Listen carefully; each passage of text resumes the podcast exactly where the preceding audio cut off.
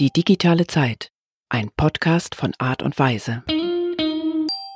Hallo, mein Name ist Dirk Beckmann und ich habe vor 30 Jahren die Digitalagentur Art und Weise gegründet. Hier in diesem Podcast freue ich mich, äh, mit interessanten Menschen zu reden und heute guckt aus meinem Laptop mir Sabine Falke, Ibach oder Ibach Falke, das werden wir gleich noch klären, entgegen und äh, Lukas Migo, äh, mit dem ich heute diese, diese Folge aufnehme. Ich ähm, freue mich schon über Familienunternehmen und ähm, die großen Verstrickungen des, äh, des deutschen Mittelstands äh, zu sprechen und darüber was zu lernen. Aber bevor wir äh, loslegen und bevor Lukas seine Einstiegsfragen stellt, äh, wollte ich beide, euch beide einmal fragen, ähm, was habt ihr eigentlich heute direkt vor dem Podcast gemacht? Sabine, fang du doch mal an. Ich sitze wie wahrscheinlich ganz viele Menschen momentan im Homeoffice primär und da verknüpft sich ja das Arbeiten mit dem täglichen häuslichen Doing. Und äh, tatsächlich habe ich, bevor wir äh, jetzt gestartet haben, ähm, und habe ich tatsächlich Hausfrauenarbeit gemacht. Ähm, ganz stumpf Wäsche gefaltet. Nicht schlecht. Hat was Beruhigendes. Ja, das glaube ich.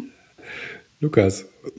Ähm, ich bin heute Morgen zur Feier des Tages in die Agentur gefahren und habe hier einige Kollegen getroffen. An der Zahl sind es, glaube ich, gerade fünf.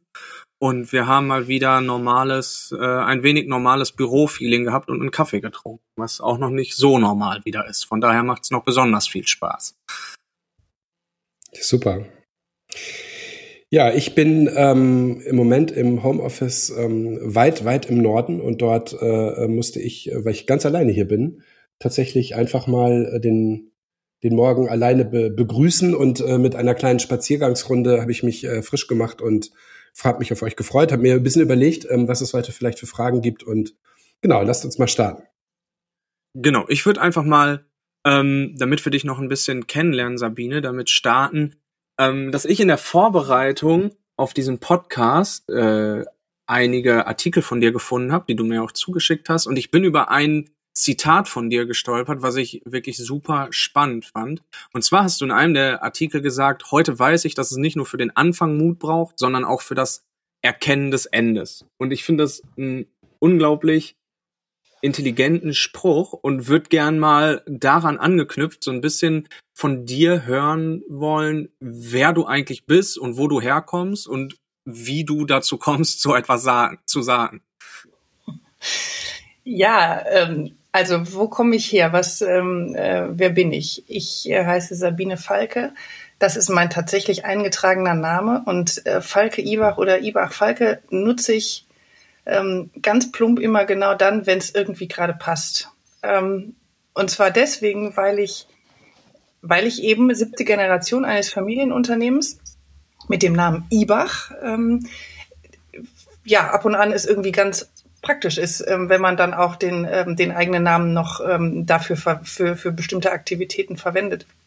Und ich tatsächlich in meiner Zeit, ich habe lange mit mir gehadert, ob ich meinen ähm, meinen Namen ändere oder nicht, ähm, tatsächlich auch festgestellt habe, dass wenn man in so einer Konstellation lebt, äh, wie ich das tue, nämlich aus einem Familienunternehmen kommend und das auch ja heute als Eigentümerin führend ähm, und gleichzeitig in ein Familienunternehmen einheiratend, ähm, dann ist ist der Name hat noch mal ein bisschen eine, eine zusätzliche Bedeutung und es fällt mir zugegebenermaßen sehr viel leichter, ähm, mit meiner eigenen Firmengeschichte und Familiengeschichte umzugehen ähm, und auch dafür gerade zu stehen, wenn man so will, als das für die, den Namen, die Familien- und Firmengeschichte meines Mannes zu tun. Insofern bin ich heute, glaube ich, äh, würde ich den Weg nicht nochmal gehen, den ich jetzt gegangen bin, nämlich meinen Namen abzugeben. Aber das ist eine ganz andere Geschichte.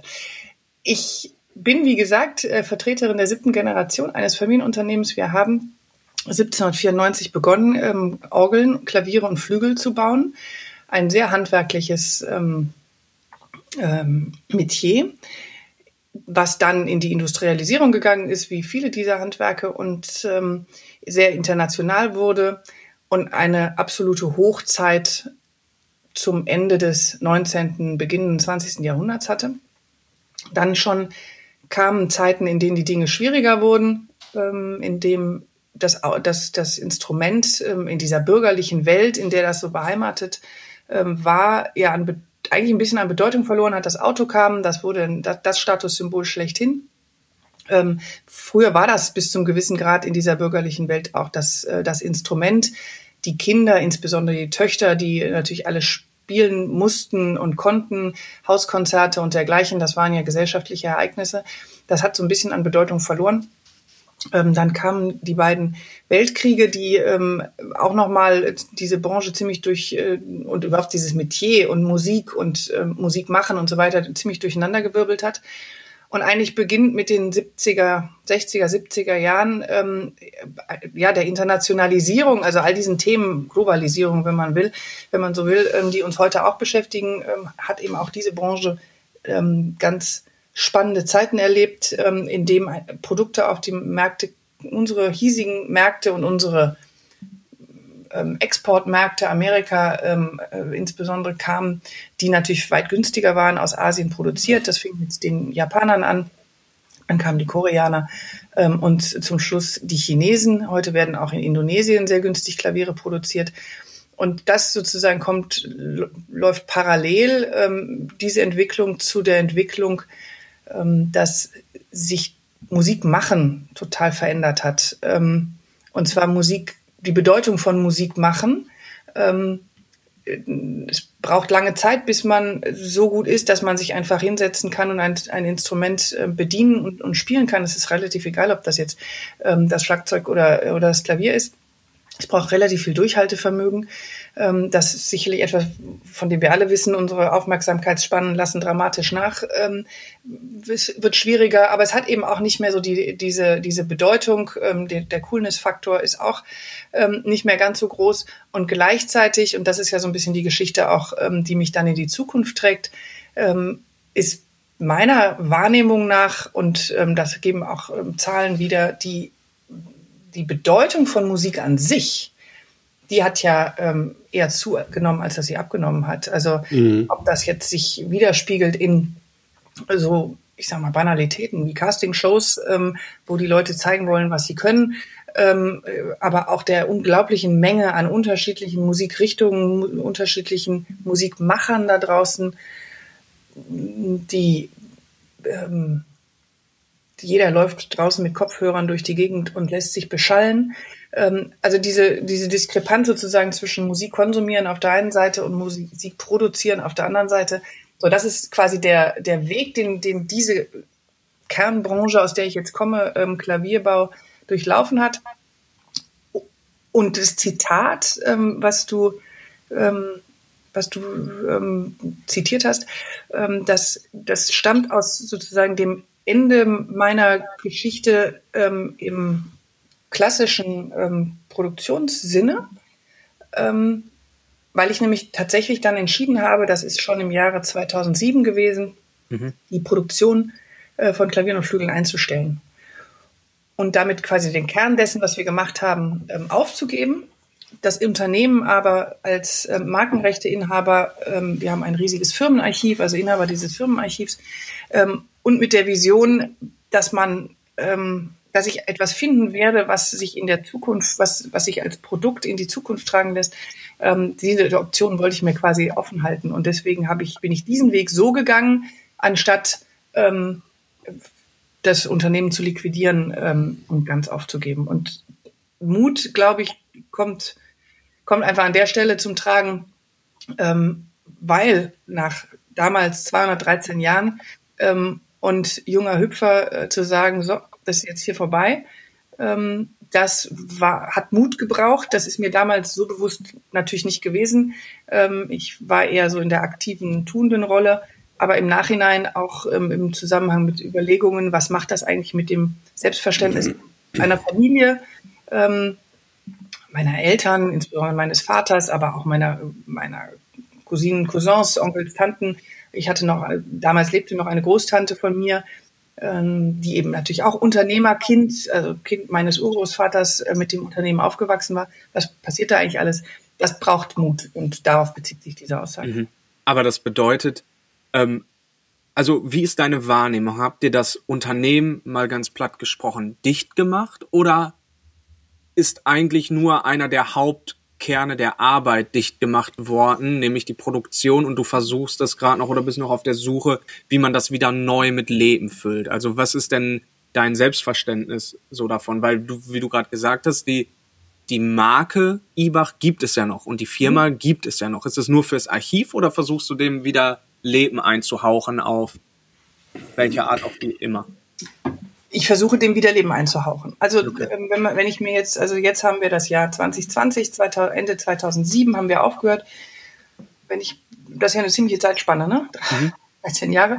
Ähm, für mich beruflich unterschiedlichste Dinge, ähm, die, die in der Zeit passiert sind. Aber jetzt rein aus Firmensicht betrachtet, war mein Gedanke schon der damals zu sagen, ich möchte die Möglichkeit haben, und deswegen gehe ich diesen Weg, ähm, jederzeit neu zu entscheiden, ob ich doch mit dem Thema Musik, Klavier ähm, und jetzt versuche ich mal an, an, neu zu beschreiben, nämlich eigentlich dem Kern dessen, was, ähm, was das Unternehmen in der Vergangenheit gemacht hat, nämlich quasi ein Medium zu schaffen, das war das Klavier, ähm, mit dem der Nutzer mit seinen eigenen Händen Musik machen kann.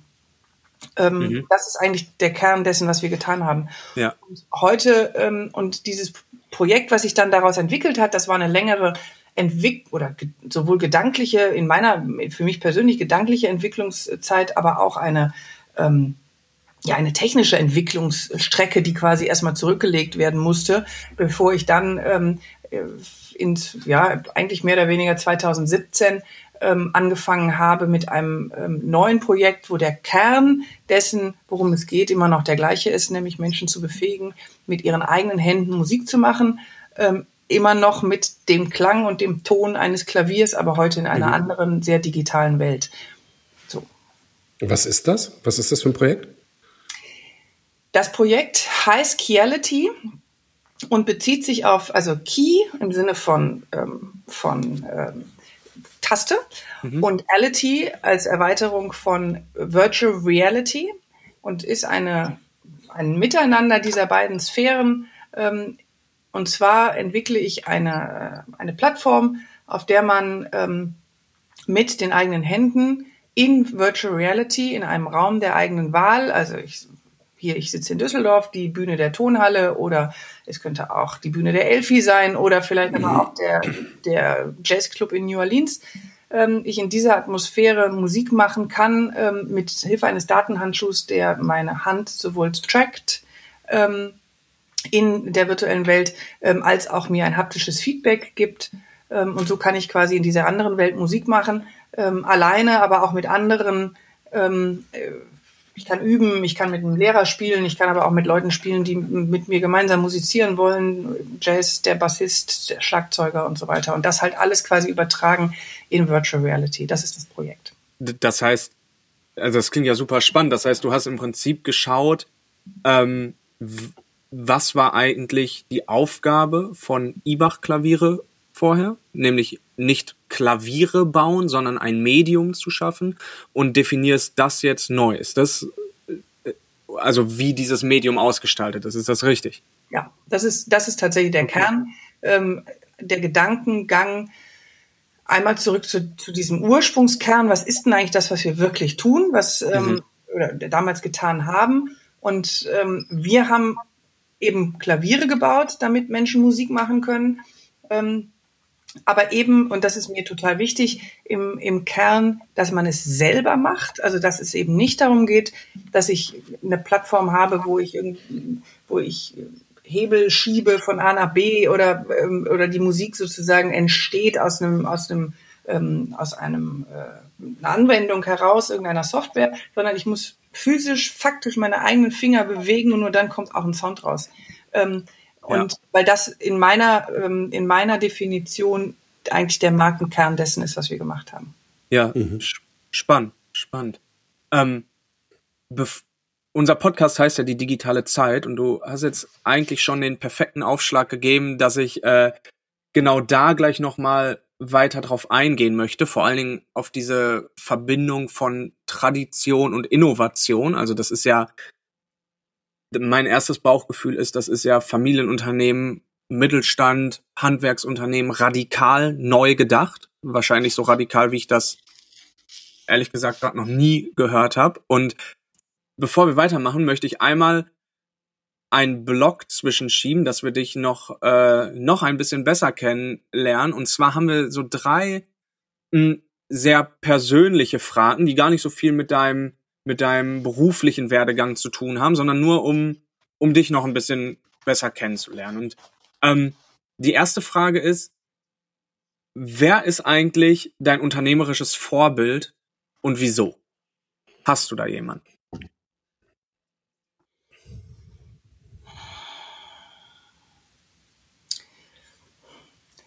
Nee, so ein richtiges Vorbild habe ich eigentlich nicht.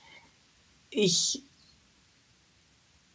ich beobachte ganz viele Menschen da draußen mhm. ähm, in deren und deren Fähigkeit ähm, und da finde ich ist die Zeit, in der wir gerade leben, ja ähm, absolut sinnbildlich für, ähm, die schnell oder die reagieren auf die ähm, Situationen, die kommen und die anderen, die agieren, die von vornherein versuchen, die Dinge ähm, neu zu gestalten, weiterzudenken.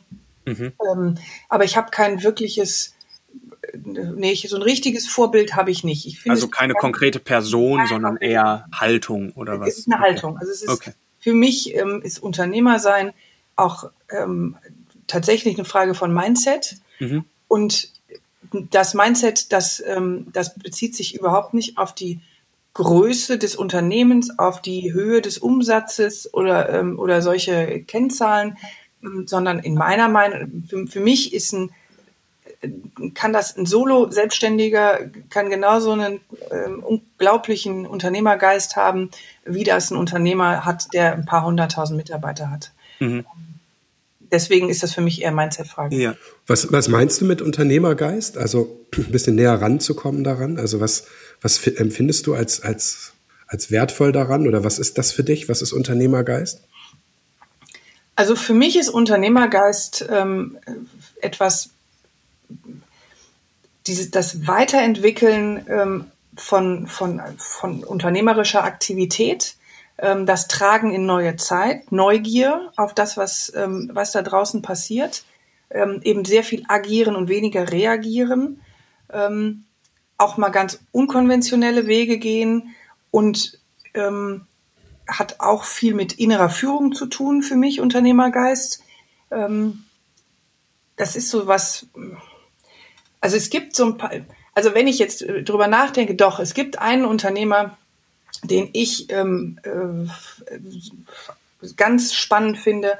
Ähm, das ist Jörg Mittelstenscheid, der ehemalige ähm, Vorsitzende des, ähm, der Unternehmensleitung äh, von Vorwerk, ähm, der das Unternehmen unglaublich geprägt hat, wahnsinnig ähm, spannend weiterentwickelt hat, groß gemacht hat, immer wieder andere neue Wege gegangen ist mit neuen Produkten, ähm, die in, in, in die Kernproduktwelt von Vorwerk ursprünglich gar nicht reinpassten, aber auch immer mit einem klaren Fokus. Und das ist nämlich die Frage von Vertrieb.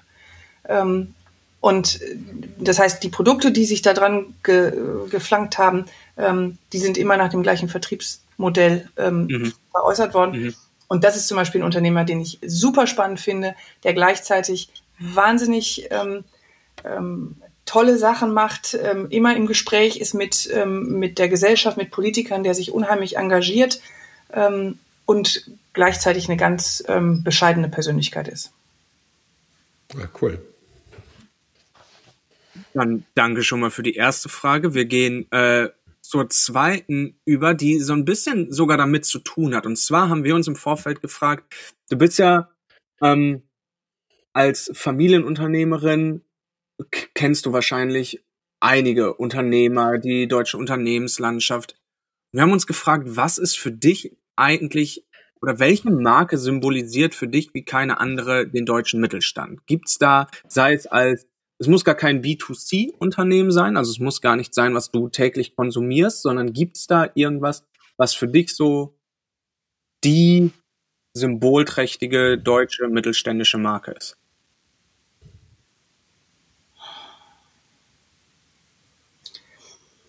Also jetzt gebe ich wieder so eine Wischiwaschi-Antwort. Ähm, nee, die eine gibt es nicht. Ähm, aber es gibt, ähm, ich finde, es gibt eine große Handvoll extrem spannender Mittelständ äh, mittelständisches. Äh, Jetzt haben wir wieder diese Bandbreite bei Familienunternehmen, ne? Klar. zwischen den 25 ja. Personen ähm, Mitar oder Mitarbeitergroßen ähm, äh, Unternehmen und diesen ganz, ganz großen, die trotz alledem in vielerlei Hinsicht immer noch Familienunternehmen sind. Ja.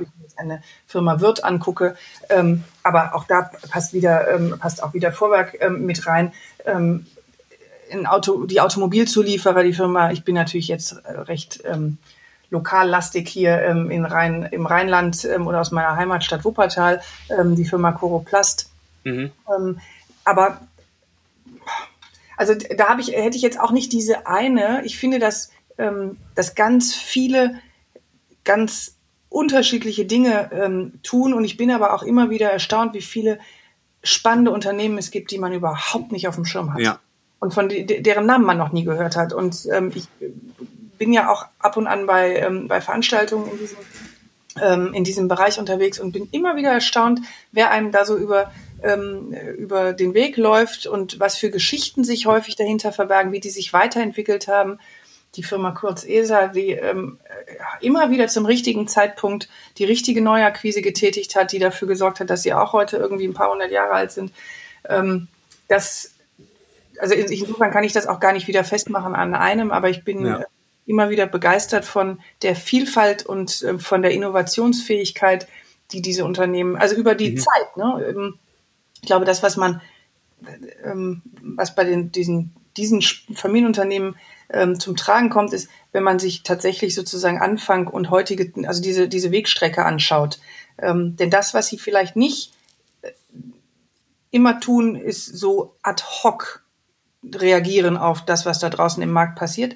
Ähm, aber wenn man sich diese Geschichten anguckt von 100, 150, 200, 300, weiß ich nicht wie viele 100 Jahren, ähm, dann sieht man in dieser Wegstrecke so wunderbar, ähm, wie sich die Unternehmen entwickelt haben. Mhm. Und dass eben, glaube ich, auch da drin der, ähm, die Stärke liegt, dass man nicht immer sofort alles umswitcht, auf alles Neue reagiert, sondern die Dinge versucht im langen Bogen zu betrachten. Und vielleicht nochmal zu meiner eigenen Geschichte. Ich, ähm, als ich mich damals damit beschäftigt habe, machen wir weiter ähm, mit der Produktion oder hören wir auf? Da ist mir damals sehr wohl bewusst geworden, dass ich mich in eine Branche hineinbewegt habe, die eben sehr wenig innovativ im Kern ist, Mhm. weil sie es auch nicht sein musste und weil es auch der Kunde gar nicht, weil es den Mhm. Kunden auch gar nicht interessiert hat. Ähm, Die Leute wollten halt Klaviere haben. Ne? Klavier das- ist ein ja. Klavier. Das ist Ja. immer schon gleich Mhm. gewesen und das sieht Mhm. auch relativ gleich aus und ist schwer und behäbig und so. Ähm, daran wollte man eigentlich auch nichts ändern. Ähm, aber meine Betrachtung damals, ähm, 2007, war ja nicht die zu gucken, was tue ich in fünf Jahren, Mhm. ähm, sondern ich wollte ja schon auch einen Bogen schlagen, was passiert denn in 20, 30 Jahren. Und da war mir damals klar, ähm, dass, dass etwas weiterzuführen, was so innovationsarm oder ja arm ist oder oder da einfach so wenig Wert drauf gelegt wird, ähm, auch so wenig Möglichkeiten da sind. Ähm, und das versuche ich jetzt über die nächsten 30, 50 Jahre zu tragen. Ähm, in der Zeit, in der wir uns bewegen von technischer Revolution, das war, war damals mein Gefühl, wird nicht funktionieren. Ähm, es wird immer Klavierhersteller geben, die klassische Instrumente bauen, Gott sei Dank. Aber in der Menge und ähm, so, das, daran habe ich damals nicht geglaubt. Und das war auch Ja. mit einer der Gründe, warum ich gesagt habe, ich höre auf, ähm, weil ich, weil ich nicht sehen konnte, wenn ich dann irgendwann mal 70 bin, wo sind, wo stehen wir denn dann mit dem klassischen Klavierbau? Mhm. Hm. Verstanden. Und Der Mittelstand, ganz kurz, der Mittelstand ist ja ähm, auch diese Definition, die am Anfang so ein bisschen da war. Ne? Also ist, ist das eigentlich Mittelstand oder ist das das äh, zusammenhaltende Wort eigentlich Familienunternehmen? Ähm, und wir haben früher, als wir, uns gibt's ja schon 30 Jahre und die ersten 20 Jahre haben wir uns einfach mit Konzernen beschäftigt, äh, mehr oder weniger, und haben dann vor ungefähr zehn oder acht Jahren eigentlich äh, uns entschieden, ähm, uns komplett auf diesen Mittelstand und seit Lukas da ist, sage ich auch oft Mittelstand Schrägstrich Familienunternehmen, weil eigentlich meine ich das damit, ähm, zu konzentrieren, weil dieser lange Bogen, der, ähm, von dem du redest, der äh, schlägt sich halt auch nieder in den, in den Beziehungen zu Lieferanten und zu, zu, zu Partnern eigentlich. Und natürlich ist nicht jeder mittelständische Unternehmer, Unternehmerin sofort äh, äh, total weitsichtig, aber die, die, die Anzahl an Kunden, die wir haben, mit denen wir jetzt seit teilweise ja, ältester Kunde 28 Jahre, aber ich meine, mit mittelständischen Unternehmen, mit denen wir so lange arbeiten, da zeigt sich einfach, dass das etwas ist, diese, diese Langfristigkeit, die einfach für alle Seiten total wichtig und, und, und gut ist. Also wir sind durch die Corona-Krise jetzt total gut durchgekommen, weil wir einfach total viele mittelständisch denkende, langfristig denkende Bestandskunden haben, die sagen, naja, dann mache ich das Digitalprojekt jetzt, wo alle im Homeoffice sind und nicht erst im nächsten Jahr und haben quasi, ich muss auf Holz klopfen, äh, nichts, äh, äh, nichts gemerkt und keine, keine, keine Einbußen. Also Mittelstand, Schrägstrich Familienunternehmen, ähm, das ist echt so, das ist das Ding für uns. Und wir, deswegen freue ich mich auch hier ein bisschen, bisschen Insights zu bekommen. Darf ich dazu äh, vielleicht noch ganz kurz eine Sache sagen, weil du äh, für mich ein wichtiges Stichwort genannt hast, das ist Lieferanten und für das andere wichtige Stichwort sind für mich Mitarbeiter. Ähm, auch das ist, wir können, wir sprechen nie immer über alle, aber ich spreche sozusagen über die, den, den Großteil der Familienunternehmen. Ähm, da gibt es besondere Beziehungen. Und die sind eben sehr lang äh, anhaltend, genauso wie du es gerade sagst. Ähm, und die sind auch ähm, eben von, von einer ganz außergewöhnlichen Treue ähm, geprägt. Das heißt nicht, dass man nicht trotzdem ähm, um Preise verhandelt und, ähm, und jeder für sein Unternehmen das Richtige rausholen möchte. Nichtsdestotrotz übernimmt man gegenseitig Verantwortung. Und das war damals zum Beispiel, als ähm, wir 2007 aufgehört haben, auch eine ähm, bewusste Entscheidung, so aufzuhören, wie wir es getan haben, weil das am Ende dazu führte, dass wir ähm, keinen unserer Lieferanten und unserer langjähr wirklich zum Teil langjährigsten ähm, äh, Mitarbeiter im Regen stehen lassen mussten, sondern wir konnten Lösungen finden, ähm, wir haben unsere Rechnungen bezahlt, ähm, wir sind sozusagen ähm, ja mit einem sauber da rausgegangen ähm, und für mich der Möglichkeit, äh, auch heute da noch ähm, in den Spiegel gucken zu können und zu sagen, das ist, ähm, das war vollkommen in Ordnung, wie es gelaufen ist. Und ich da ähm, das, das kann nicht immer in jeder Situation gelingen, das weiß ich. Aber ich glaube, grundsätzlich sind ähm, inhabergeführte Familienunternehmen da eher ähm, auf dieser Schiene unterwegs, diese Verantwortung, mhm. die sie dann mal übernommen haben, auch tatsächlich bis zum Ende durchzuziehen. Lukas, ich habe noch eine kurze Frage, weil mir die gerade einfällt. Ähm, und zwar, kennst du das? Also dieses, ähm, diesen, diesen, diesen Style, also diese, ja, das ist ja so ein bisschen so deutscher Mittelstand und, und meistens gepaart mit dem, mit dem, mit dem Engagement, was wir eben auch bei dem Vorwerkchef hatten und so weiter. Ähm, kennst du das international so? In welchen Ländern gibt's das noch? Also ist das, ist das jetzt typisch deutsch oder ist das so typisch europäisch? Oder ist das eigentlich überall auf der Welt so, dass Familienunternehmen, inhabergeführte Unternehmen aus deiner Perspektive so ähnlich funktionieren? Nee, also überall auf der Welt ist es nicht so. Das ist ähm, auch, das ist relativ stark in Japan so. Ja, ähm, stimmt, stimmt. Äh, wahnsinnig lange Traditionen, sehr alte Familienunternehmen. Das ist ähm, in Amerika zum Beispiel nicht so, obwohl es da ja häufig doch auch Unternehmen gibt, die relativ alt sind. Aber durch diese sicherlich auch ähm, eine andere Einstellung dem Thema Vermögen und Familie gegenüber ähm, wird eben häufig nicht unbedingt die nächste Generation übergeben. Ähm, die haben auch andere steuerliche äh, Voraussetzungen, als wir das haben. Ähm, also in Amerika ist das zum Beispiel nicht der Fall. Ähm, und im europäischen Ausland ähm, gibt es das auch viel. Ähm, wo es das auch gibt, ähm, was für mich eine neue Erkenntnis ist, ähm, ist in der arabischen Welt. Ähm, auch da gibt es, rede ich jetzt nicht von so alten Unternehmen häufig, aber ich rede von äh, Familienunternehmen, äh, Familienunternehmen, Inhaber geführt, ähm, die eben auch diese, diese Art von Wertvorstellungen äh, an den Tag legen. Mhm. Dazu noch eins zu ergänzen, was übrigens auch ganz interessant ist, was man dazu im Blick halten kann, ist China, weil mhm. die ähm, jetzt gerade seit die Privatwirtschaft erlaubt ist, sag ich mal, sich da auch Familienunternehmen gründen, also privatwirtschaftliche Unternehmen. Was da ganz spannend ist, ist, dass wir so seit drei, vier, fünf Jahren und in den nächsten zehn Jahren noch ähm, ziemlich geballt vor dem ersten Generationswechsel stehen. Und das könnte auch eine ganz spannende Entwicklung sein, wo wir mal sehen, ähm, wie es eigentlich in der Wirtschaft geht, wenn in einem sehr in einem sehr geballten Zeitraum eine Menge Unternehmen vor dem ersten Generationswechsel eben stehen und nicht, wie es bei uns ist, versetzt, dass man Unternehmen hat, die 300 Jahre alt sind, die aber auch nur nur 80 Jahre alt sind. Also mhm. ich glaube, dass äh, da, da können wir auch noch einiges lernen, auch für uns lernen, weil die natürlich alle andere kulturelle Hintergründe haben und auch Familienverständnisse haben. Ich glaube, das ist ganz spannend auch für uns, wo wir unseren deutschen Mittelstand immer sehr hoch loben und das sicherlich auch meist zu Recht, aber was das, was das für uns bedeutet. Mhm. Ähm, Sabine, ich habe noch eine letzte Frage für den ja. persönlichen Blog und die ist, äh, interessiert mich persönlich immer ganz besonders. Ähm, und zwar stell dir mal vor, du müsstest mir zu meinem nächsten Geburtstag ein Buch schenken. Welches wäre das und wieso? Dann würde ich dir schenken Das Wunder der Wertschätzung. Mhm. Mir fällt der Name des Autors jetzt gerade nicht ein. Ich finde das, ich google das ganz, für euch. ein ganz tolles Buch. Ähm, ich halt, ähm, ich habe so im Laufe meiner ähm, meiner beruflichen meines beruflichen Weges ähm, viel viel mich auch im Bereich Kommunikation ähm, Umgang mit Menschen und so weiter beschäftigt, ähm, gewaltfreie Kommunikation und solchen Themen. Und ähm, ich finde das Thema Wertschätzung, ähm, nämlich das entspricht im Kern sehr mir und weil ich auch so groß geworden bin, mhm.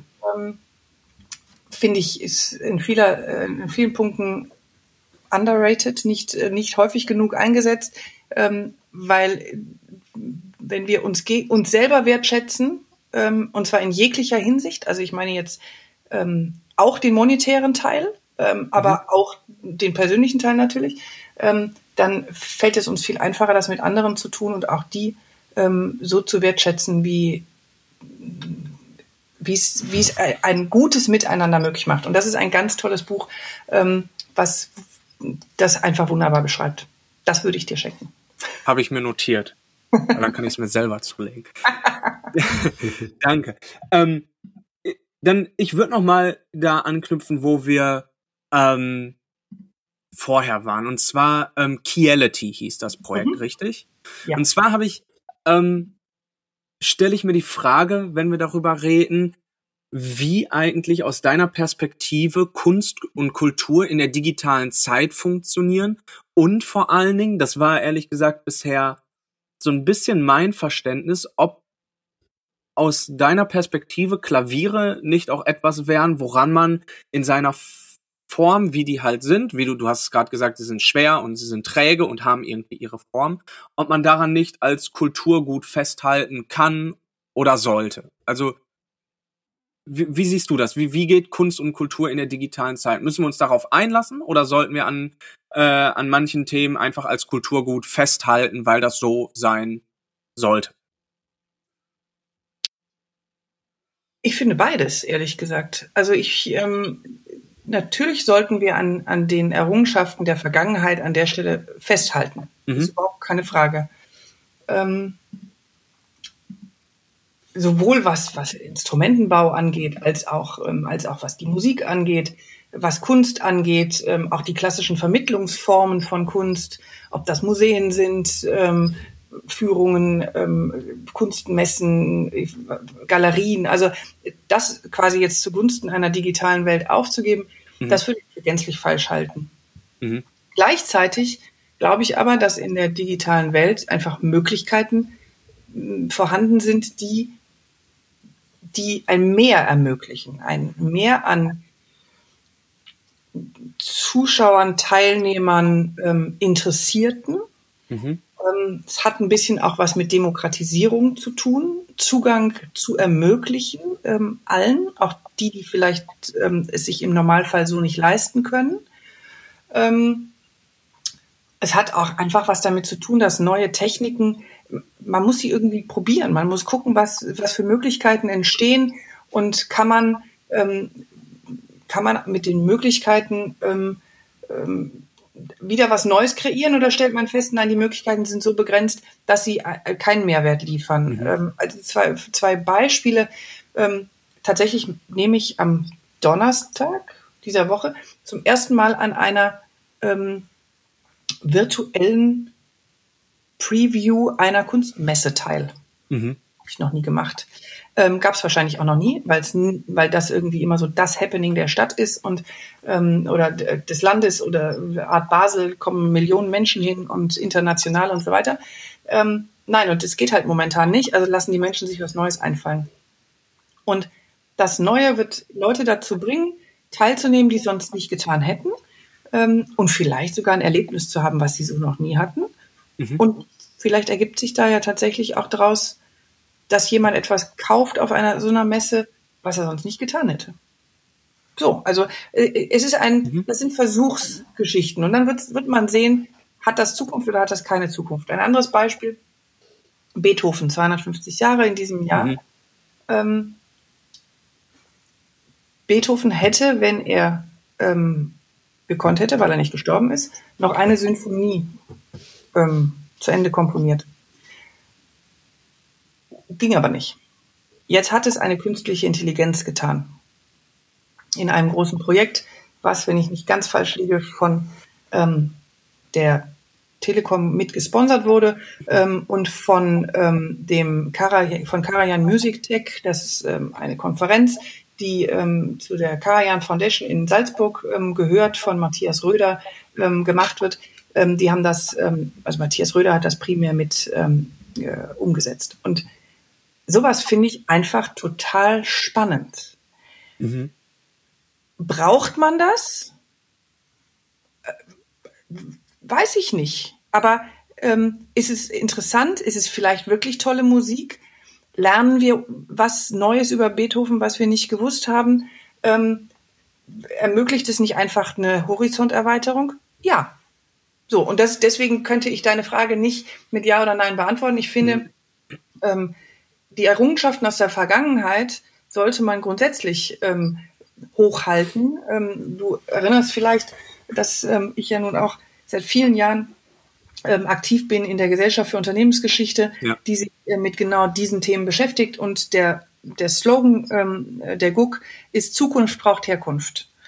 Ähm, ja. Und das ist für mich ein absoluter Leitsatz geworden, weil ich wirklich finde, ähm, ich, wenn ich weiß, was, wo ich herkomme, in jeglicher Hinsicht, das gilt für mich als Person, das gilt für mich als Unternehmen, das gilt für mich als Musikrichtung. Also wenn ich weiß, wo meine Entwicklung herkommt, dann, dann habe ich ein klaren und guten Blick in die Zukunft.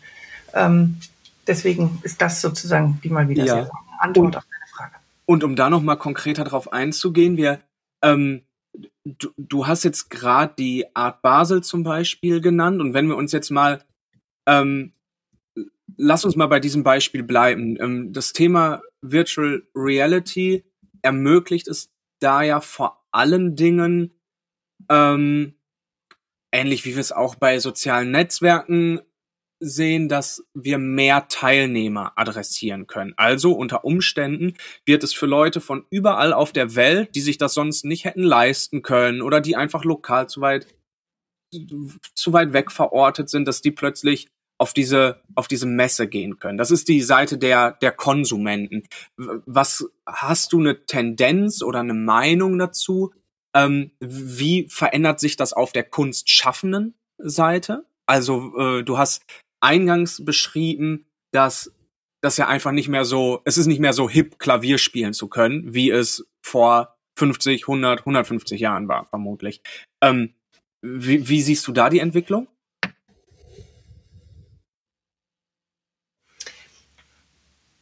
Also ich glaube auch, dass das, ähm, dass da die, ähm, die digitalen Medien enorme, enorme Möglichkeiten bieten. Zum einen auch wieder, ähm, also du hast du hast auf der einen Seite die Konsumenten, die möglicherweise sonst gar nicht dabei wären, und du hast aber auch die Kunstschaffenden oder Musikmachenden, die sonst vielleicht auch nicht dabei gewesen wären. das meinte ich mit Demokratisierung. Ich, wenn ich heute Klavier zu spielen bedeutet, ähm, ich brauche ein Instrument, mindestens mal ein E-Piano ähm, in rudimentärster Form. Ähm, und wenn ich besser werde, ähm, noch, noch was darüber hinausgehendes. Ich brauche einen Lehrer. Ähm, bei allen ganz tollen ähm, digitalen Angeboten, die es da auch ja schon gibt, aber trotzdem brauche ich immer noch jemanden, der mit mir, weil, weil wir auch ja in dieser Digitalisierung merken, dass digital ist toll, aber es ist ähm, das, das persönliche Gespräch, das persönliche Miteinander, glaube ich, lernen wir gerade alle, ähm, wie viel wichtiger es doch mhm. ist, als wir mal zwischendurch ja. gemeint haben. Ähm, das heißt, das kannst du nicht ganz aus, ähm, kannst du eben nicht ausblenden. Und wenn du plötzlich mit einer Plattform, wie wir das mit Creality ähm, äh, versuchen umzusetzen, ähm, einfach günstigere Möglichkeiten hast, dann wirst du Menschen ermöglichen, Musik zu machen, die es sonst nicht konnten. Ähm, genauso wie heute ähm, die, die digitalen Plattformen zum Verkauf zum Beispiel von Kunst es auch Künstlern ermöglichen, was zu verkaufen, ähm, was sie so, sonst vorher nicht hätten verkaufen können, weil sie den Markt nicht, weil, weil sie gar, den Marktzugang nicht hatten. Da braucht es einen Galeristen mindestens mal. Dann war es, ähm, das brauchst du heute gar nicht mehr. Du kannst auf ganz andere Arten und Weisen ähm, versuchen, deine Kunst zu verkaufen und dir damit jenseits des klassischen Kunstmarktes einen Markt zu mhm. eröffnen, mhm. mit, ähm, mit der dir sozusagen ein Einkommen auf dem Weg sichert. Und deswegen ist es, glaube ich, auch da, ähm, wie immer, Chance und Risiko. Ähm, man muss das genau, man muss das miteinander abwägen, aber die, die, da schon tolle Möglichkeiten, die es sonst vorher so nicht gegeben hätte. Mhm. Ähm, ganz kurz nur, ähm, die, was ich mich gerade gefragt habe, ist, wie lässt sich denn deine Geschichte, also diese diese, diese Historie, aus der du kommst und auch jetzt mit der, mit der Virtual Reality Idee, die ihr habt, wie lässt sich diese Geschichte ähm, sozusagen verbinden? Und ich habe das so verstanden, dass du auf, auch noch ein wenig auf der Suche bist, diese, diese Zukunft für Ibach ähm, zu definieren. Und das ist sozusagen eine, eine Idee davon. Ist das richtig? Oder ist das sozusagen noch offen oder ist oder kannst du das noch konkretisieren? Weil was was mir bei dieser ganzen Frage mit Musik und Digitalisierung und so weiter einfällt, ist einfach auch das, was passiert ist, nämlich dass das bürgerliche so ein bisschen, also du musst nicht mehr bürgerlich sein, um Musik zu machen. Und ganz ehrlich, es ist sogar so, wenn du nicht bürgerlich bist, machst du sozusagen, wenn du zumindest jung bist, die oftmals zumindest die besonderere, neuere Musik. Also Billie Eilish hat mit ihrem, mit ihrem Bruder im, im, im Schlafzimmer der Eltern äh, diese Platte aufgenommen, die, keine Ahnung, millionenfach gestreamt wurde. Mhm. Und die haben halt so ein bisschen an ihren, an ihren GarageBand und, und, und, und Logic-Reglern rumgedreht. Und die hat mit so einem Mikro, was ich hier vor mir habe, äh, äh, ähm, ich sag, sag mal, die Musik gemacht. Also äh, ich, ich frage mich halt, ob man sozusagen auch das noch berücksichtigen muss, dass einfach die, diese Tradition, die in so einem Flügel steckt, nämlich diese Bürgerlichkeit, dass dies also quasi für Musik machen eigentlich gar nicht mehr nötig ist. Also da bin ich 100%ig bei dir. Ähm, ich, hat, ich glaube, dass eben, du hast sozusagen immer noch diese bürgerliche Welt, in der auch immer noch äh, Musikinstrumente ge gelernt und gelehrt werden. Ähm, und dann hast du aber auch diese, diese andere Welt, die früher diesen klassischen Zugang nicht gehabt hätte und die ihn heute eben, weil, weil die Möglichkeiten anders sind, hat. Und ich habe im Zusammenhang mit meinem Projekt, ähm, was ich unter anderem mit der ähm, Hochschule hier in Düsseldorf gemacht habe, ähm, mit dem ähm, mit einem Lehrstuhl für Medientechnologie, also gar nicht mit einem Lehrstuhl ähm, im Musikbereich, sondern ich hatte quasi zu tun ähm, in den Anfängen mit Leuten, die ähm, aus, aus dieser medientechnologischen Brille mein Projekt betrachtet haben. Und das waren alles Studenten, Anfang 20. Und ähm, wir fangen an und ich stelle fest, dass von dieser Truppe von ähm, vier Leuten drei sensationell Klavier spielen. Aber wirklich, so wo ich dachte, puh, okay, das kann ich nicht.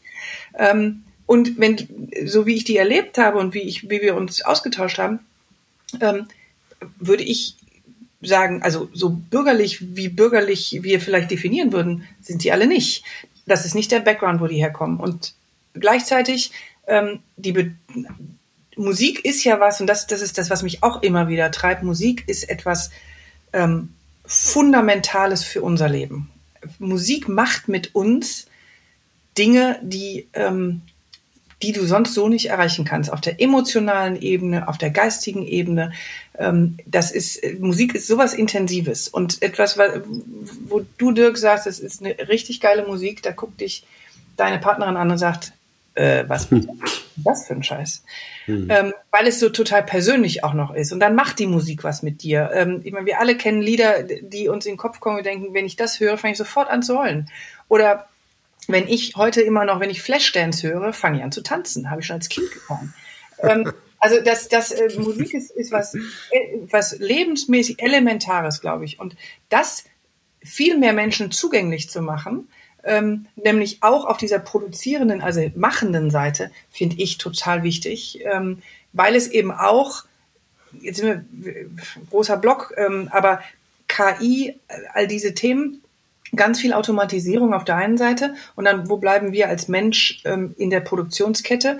ähm, von, von Dingen. Und das, was, was wir natürlich haben, ähm, und das ist das, was wir fördern müssen, das sind Dinge wie Kreativität, wie Emotionen, also all diese Dinge, die uns eben ausmachen.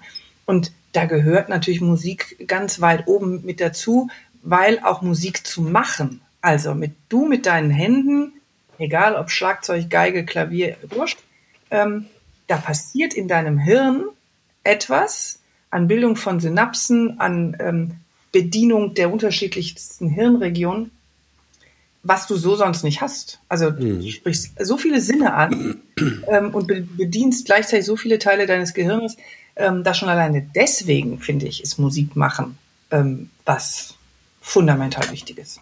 Ähm, Aber ist ein, ein Computer, äh, letzte Frage jetzt äh, ganz kurz noch, ähm, ist ein Computer oder ein, etwas Digitales, erstmal egal was für ein Gerät das ist, nicht heute das Musikinstrument und müsste nicht eigentlich Ibach ähm, ein Programm schreiben?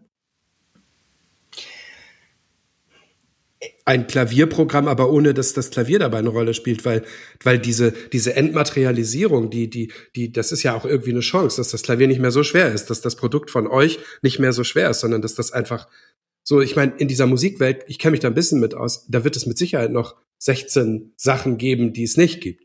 Also die Frage ist halt, wie stehst du zu sowas?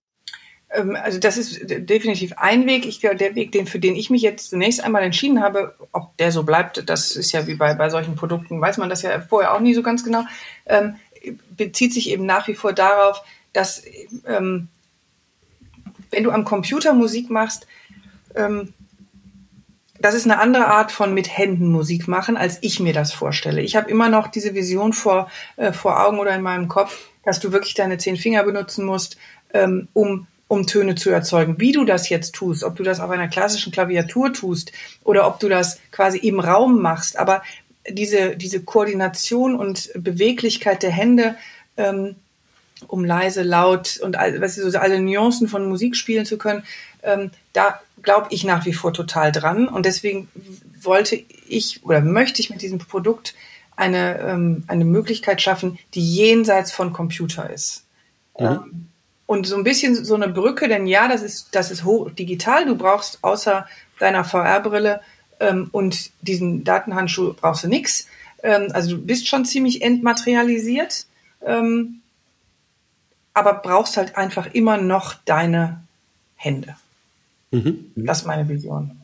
Ich, Sabine, ich krieg eine Sache noch nicht ganz zu fassen. Und zwar, ähm, das, das mag jetzt ein bisschen, ein bisschen meta klingen, aber das ist die Frage nach der Rolle des Menschen darin. Du hast ja jetzt gerade auch ausgeführt, und das stimmen wir, glaube ich, alle komplett zu, dass Musik etwas sehr Persönliches ist, wenn wir es konsumieren, vor allen Dingen.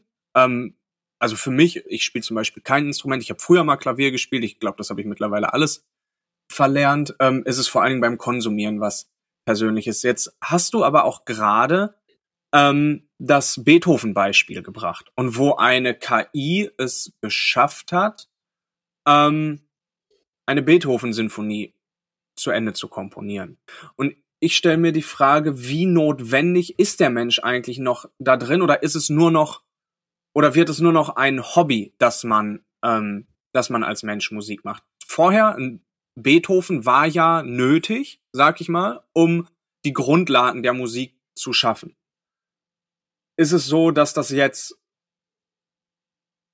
dass das jetzt abgelöst wird? Welche Rolle spielen wir da eigentlich noch? Sind wir, sind wir irrelevant und machen das nur noch für uns oder ähm, werden wir eigentlich noch gebraucht?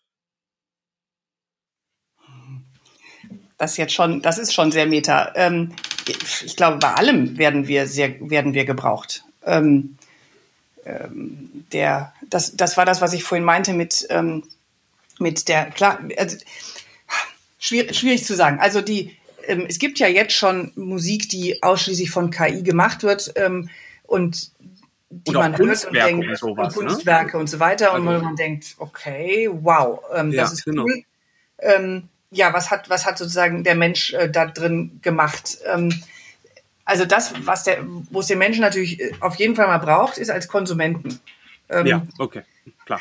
Kunst kann sich, ähm, kann sich produzieren, so viel sie will.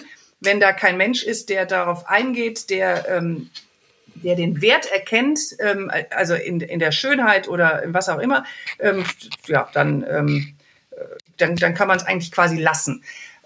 Also auf der Konsumentenseite braucht es das auf jeden Fall. Und vielleicht ist das jetzt auch ein bisschen Meta, wenn ich sage, ich glaube, wenn du es auf der Konsumentenseite brauchst, dann brauchst du es auch auf der Produzentenseite. Okay. Weil sich das eine ähm, ohne das andere ähm, gar nicht weiter, wirklich weiterentwickeln kann. Wenn ich nur, ich glaube, dass dieses nur Konsumieren ähm, ohne gleichzeitig auch irgendeinen produktiven Anteil zu haben, dass das auf Dauer nicht funktionieren wird. Das ist zumindest meine Einschätzung. Ja gut, das, das deckt sich auch so ein bisschen mit meinem Bauchgefühl, weil ich, wenn ich zum Beispiel mir ein Klavierkonzert angucke, kommt für mich natürlich, ist ein, ein Ergebnis, was mich beeindruckt, natürlich das, was da hinten an Tönen, sag ich mal, rauskommt, an Melodien rauskommt, aber das andere natürlich auch diese Komplexitätsbewältigung. Und das, das schreibe ich natürlich diesem Menschen zu. Und der Zauber geht eben so ein bisschen verloren, wenn das nur eine künstliche Intelligenz macht, die das auf Basis von Algorithmen berechnet. Und deshalb, das war meine Frage zielte eben so ein bisschen dahin, glaubst du für den Fortbestand, um da wirklich noch was Neues ähm, reinzubringen, braucht es eigentlich den Menschen? Aber ja, deine Antwort ist also ja, wenn es Konsumenten gibt, die Menschen sind, braucht es auch immer Produzenten, die irgendwie auch Menschen sind. Ja. Okay, ähm, zum Abschluss kommen wir immer noch zum Thema der der, der Zukunftsperspektiven, also mal so ein so ein Aufschlag zu machen, wie sich eigentlich bestimmte Themen und bei dir jetzt eben Kunst beziehungsweise Musik ähm, entwickelt und wir nehmen da immer zwei Perspektiven ein, nämlich einmal in fünf und in 25 Jahren. Und du scheinst dich ja schon so ein bisschen damit beschäftigt zu haben. Immerhin ist das dein Thema und ähm, das kann einfach ein Szenario sein, was du dir vorstellen kannst. Wie entwickelt sich das? Wo stehen wir mit der Kunst, mit der Musik in fünf Jahren und in 25 Jahren?